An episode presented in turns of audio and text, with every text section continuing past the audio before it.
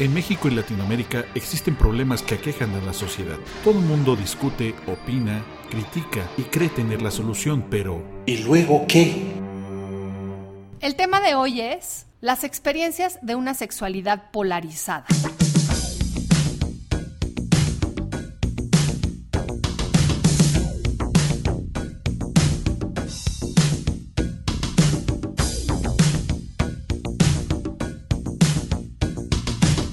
Pues hoy empezamos con un tema bastante tabú. Este podcast planea tener esta apertura hacia temas como es la sexualidad. Como esta canción con la que estamos iniciando hoy, que es un clásico de los años 90 del el cantante británico George Michael y su canción de I Want Your Sex, muy famosa también en épocas de la estación Rock 101. Era un tema tan tabú que el locutor mencionaba que esa canción se llamaba Quiero tu S-E-X-O. O sea, Así, no podía decirlo no podía completo. decirlo completo. Lo Entonces, cual habla de alguna evolución, porque ya en los medios de comunicación, oye, a horas tempranas de la mañana cuando vamos camino a la escuela, uno oye conversaciones completamente abiertas, ¿no?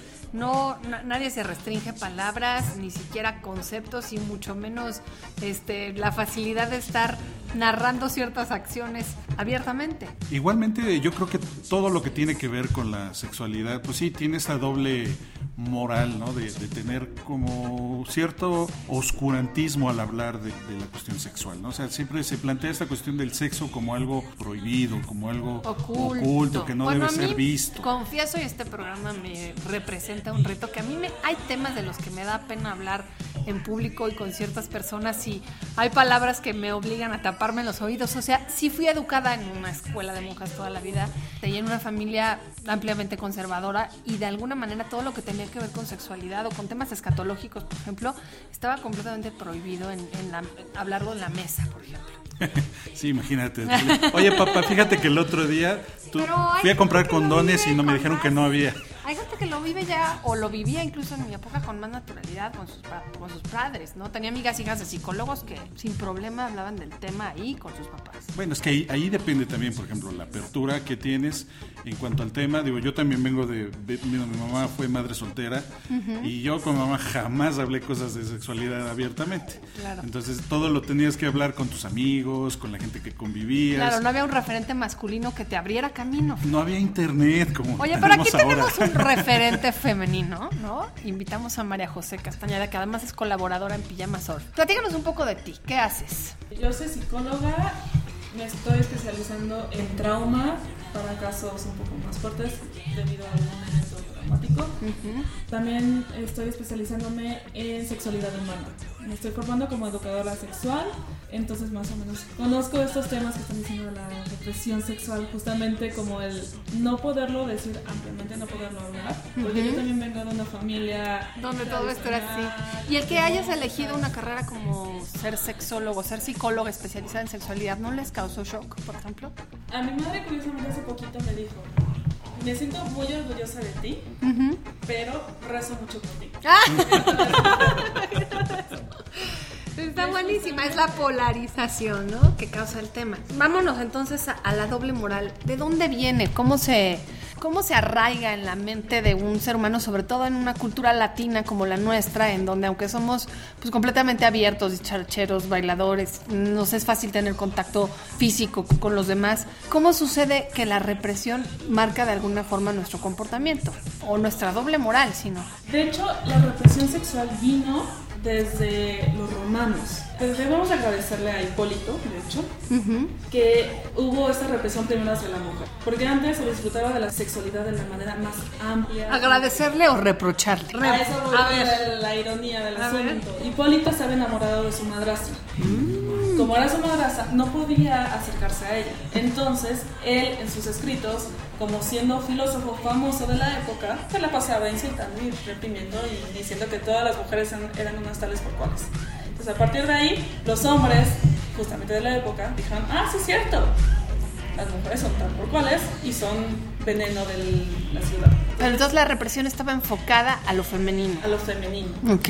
Después, cuando fue empezaron a, hacer todo ese movimiento eh, judío-cristiano, la religión ya un poco más basada en la formación de la Biblia, en la formación de toda, todas estas estructuras, reglas eh, religiosas. Hay un papa, no me acuerdo exactamente cuál, pero justamente cuando inicia el proceso de, de, la formación de la Biblia, llega a haber una combinación. O sea, si el pecado original es el conocimiento, confundir el pecado original con el pecado de la carne. Entonces, al confundir ambos pecados, entonces el pecado original se convierte en sexo. Es como la manzana de la sabiduría, pero la manzana del deseo. Del deseo. Y pareciera que entonces conocimiento y deseo acaban siendo ¿no? igual de castigados. Y a partir de entonces, con esta confusión de deseo, conocimiento, es cuando la iglesia empieza a pedir diezmos acerca de, ¿tienes sexo fuera del matrimonio? Págame para, O sea, se enriquecía de los pecadores. De los pecados, que incluso también era dentro del matrimonio. O sea, si tenías relaciones sexuales con tu esposa en domingo cuando tenías que ir a misa, págame. Si tenías relaciones sexuales con tu esposa cuando ella tenía su regla, págame.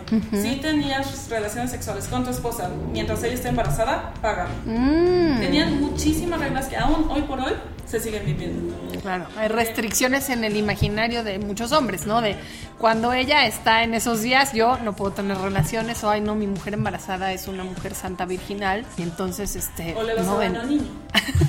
sí.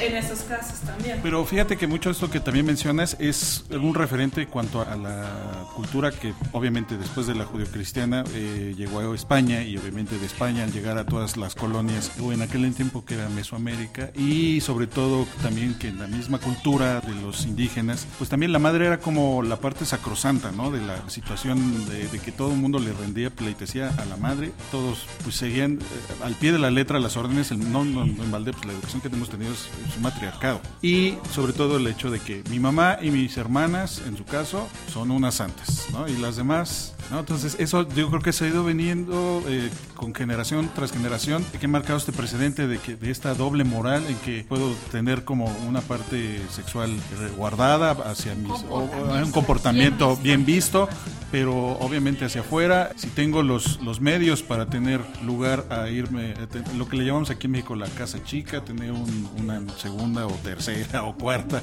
de relación extramarital, pues se va dando, pero viene esta, esta parte de que la iglesia, en este caso, o las leyes, también las leyes morales, pues permiten al hombre tener esa libertad para transgredir de alguna manera la sexualidad eh, en cuanto a lo que manejábamos o lo que han ustedes ahorita aquí mencionado, ¿no? Las mujeres tienen ese rol pasivo y los hombres tienen un rol activo. Y eso empieza a cambiar, afortunadamente como que sobre todo en sectores más informados, pues la mujer empieza a poder ser más libre de poder ejercer su sexualidad. Pero me preocupa, por ejemplo, ver que hoy en día no nos encontramos noticias inmersas en el pues ahora sí que en el sistema de violencia que, vemos en México, vinculadas con el ejercicio, no sé cómo llamarle, o con la experiencia sexual de pequeñitos que en segundo de primaria juegan a violar a una de sus compañeras. Entonces es esta idea en donde la mujer es un objeto sexual, eh, los niños juegan a abusar de ella. Ella incluso pues parecía permitirlo, supongo que después de alguna manera puso cierta resistencia, pero el juego era entre compañeros. Estas actividades, por decirlas extremas, pues sí, muy llevadas a, la parte más de violencia y de y no necesariamente de entender la sexualidad como una expresión de placer y de voluntad, ¿A qué crees que se deban? Lo primero que me viene a la mente al estarlos escuchando es de dónde vienen estas actitudes, de dónde viene esta conducta. Porque me queda claro que es en parte es violencia. Actualmente en México estamos viviendo en el día a día violencia a todos lados. No solo violencia de sí los narcotraficantes, sí que los secuestradores, sí. no, solo que va desde la casa incluso como justamente tú mencionabas Fabián, la parte de la madre no debe demostrar su sexualidad. Las hermanas no deben demostrar su sexualidad, pero el hombre sí. El hombre debe ser activo, la mujer debe ser pasiva. ¿Eso qué te implica? Un juego de poder, donde uno tiene que ser sumiso y el otro tiene que ser activo.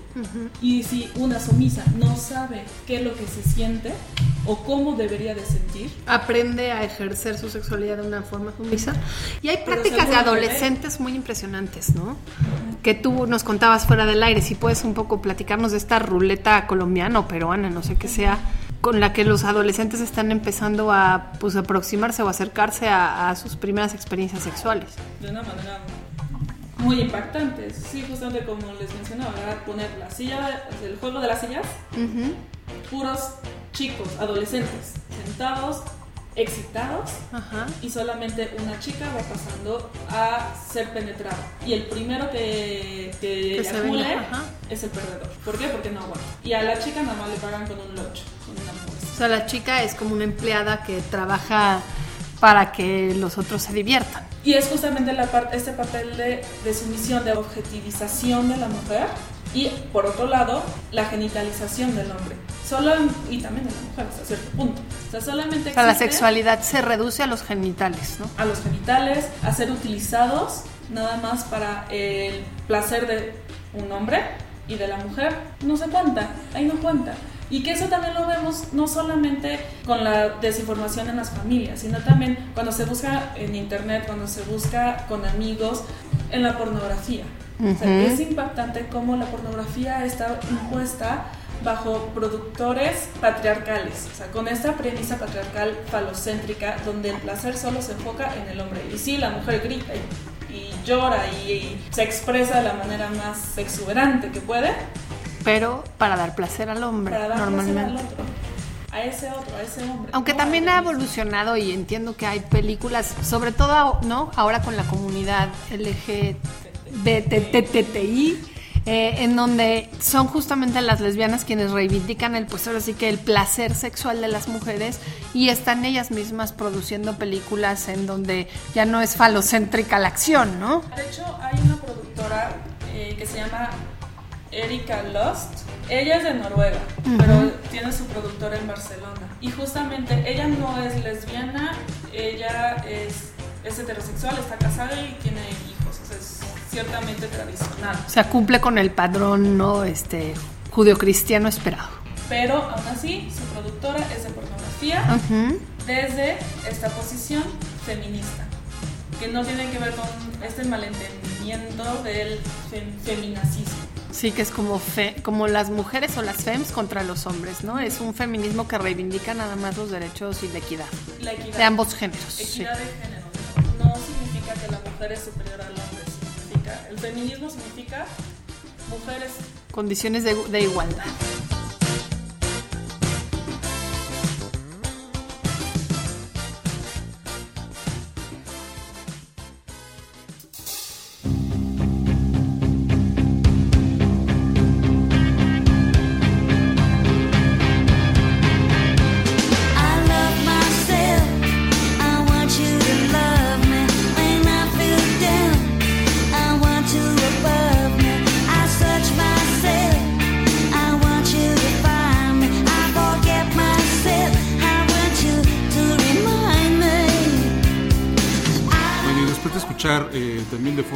Fondo este- grupo Divinals y esta canción de I Touch Myself, se también causó ámpula, me acuerdo en esas épocas en que una mujer cantaba que se quería tocar a sí misma, pero todo mundo pensaba que hablaba de, pues no sé, si, si de algo que, que no tenía que ver con la masturbación, o sea, te- pensaba que era otro tema, ¿no? O sea, na- nadie le daba eh, ese significado de que la mujer buscaba, en, en este caso, en esta canción, eh, liberarse, o sea, no, no, bueno, no verlo. inspirada en alguien, ¿eh? Inspirado No en alguien, sí, obviamente.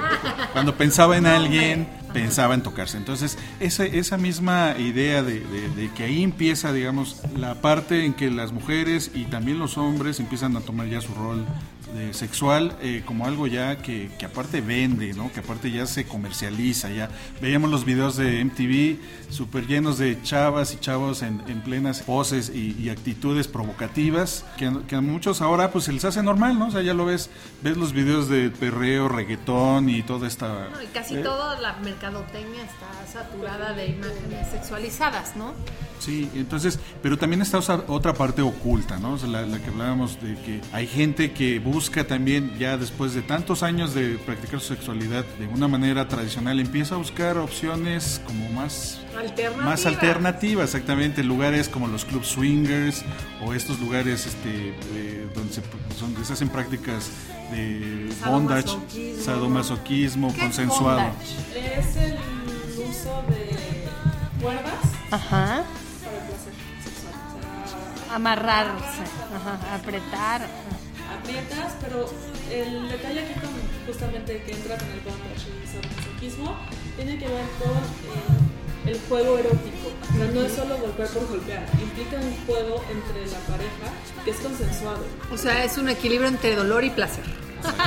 De hecho, sí, y eso es lo que les hace sentir, disfrutar más de su sexualidad. Ahora, a mí me parece que, bueno, pero es una opinión personal, que quien decide entrar a estas prácticas sí lo hace libremente, este, y ahorita tú nos dirás qué otras características se requieren, pues no está tentando contra nada ni contra nadie, a diferencia, por ejemplo, de estos niños pequeños que, que supongo que como resultado de lo que ven y de lo que viven, mezclan la violencia con la sexualidad, ¿no? Y, empiezan a vivir sus primeras experiencias en tonos violentos y ahora sí que atentando contra la integridad de otros.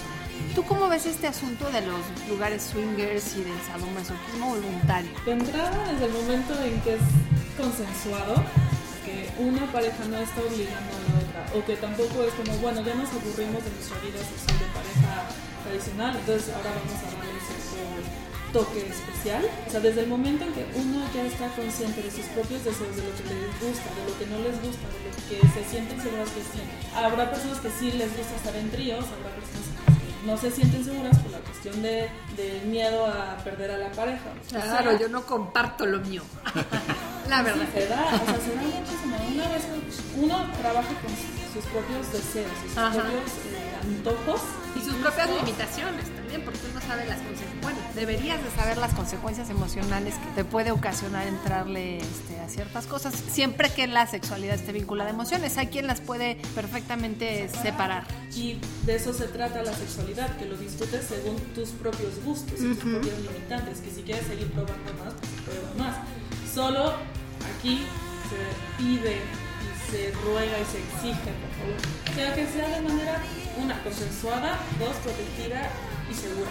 Simplemente por el hecho de salud propia, que no sea como un proceso de hacer por hacer, que te puede, una, infectar de alguna embarazarte, Y ITS es eh, infecciones de transmisión sexual.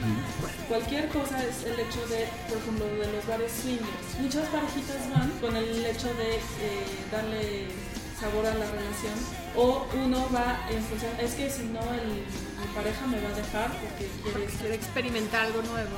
Tiene que ver más con esta cuestión de que sea consensuado, que uno se sienta cómodo, que uno lo esté disfrutando, porque ves, el sexo sirve para eso, para disfrutarlo, la sexual sirve para eso, para disfrutarlo, para formar una vida plena, sana, trascendental, y eso implica un derecho, un derecho humano y un derecho sexual.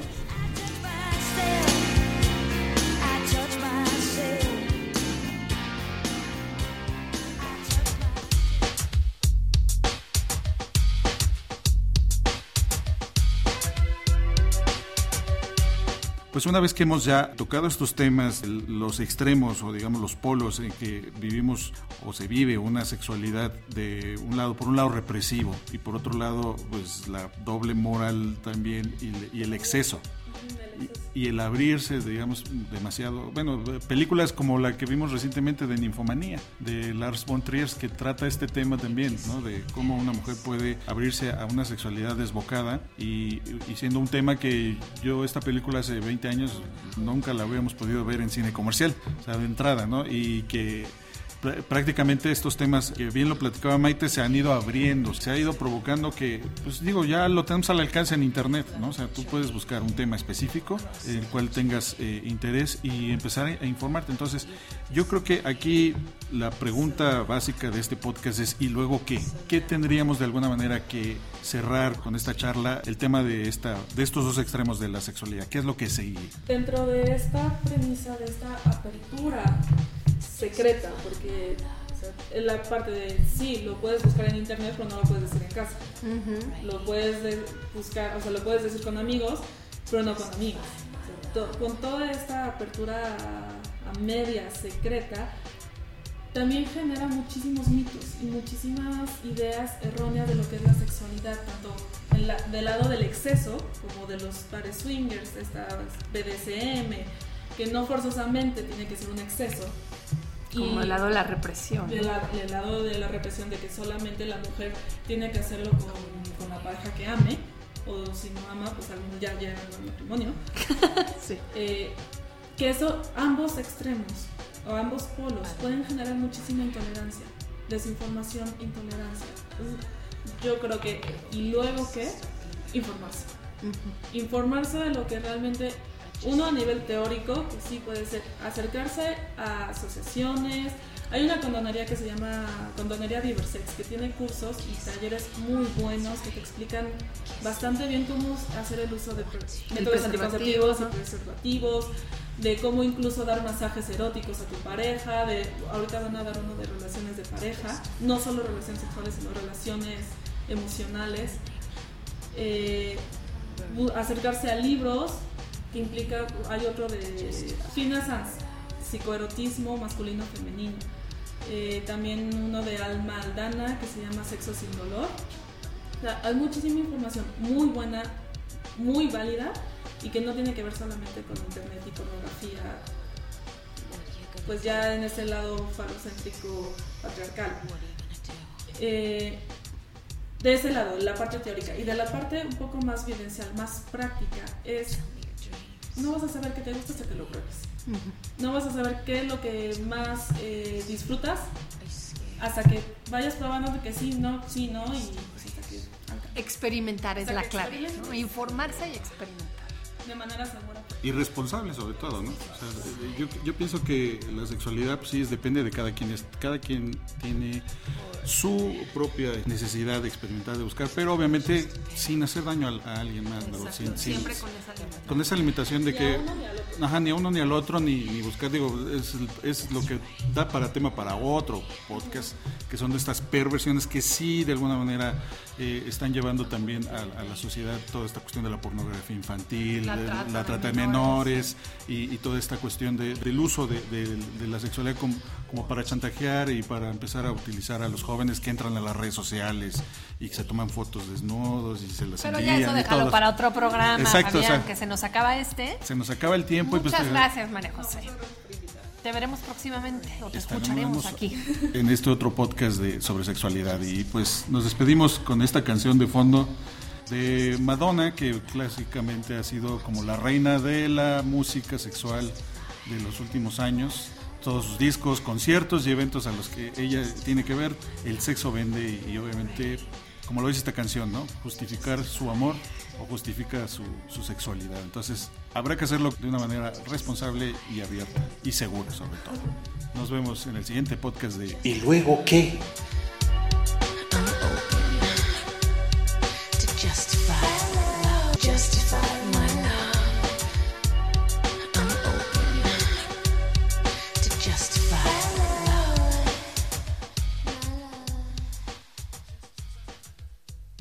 Bueno, y después de haber hablado de todos estos temas de sexualidad y como que se antoja, no sé, después de esa música, un trío. No, un bu- trío no. No, no, no, no, no, ese tipo de tríos, me refiero a la música. Pues digo, los panchos eran una música bastante. En eso estabas pensando. claro, mira. Bueno, un trío con tus panchos, está bien.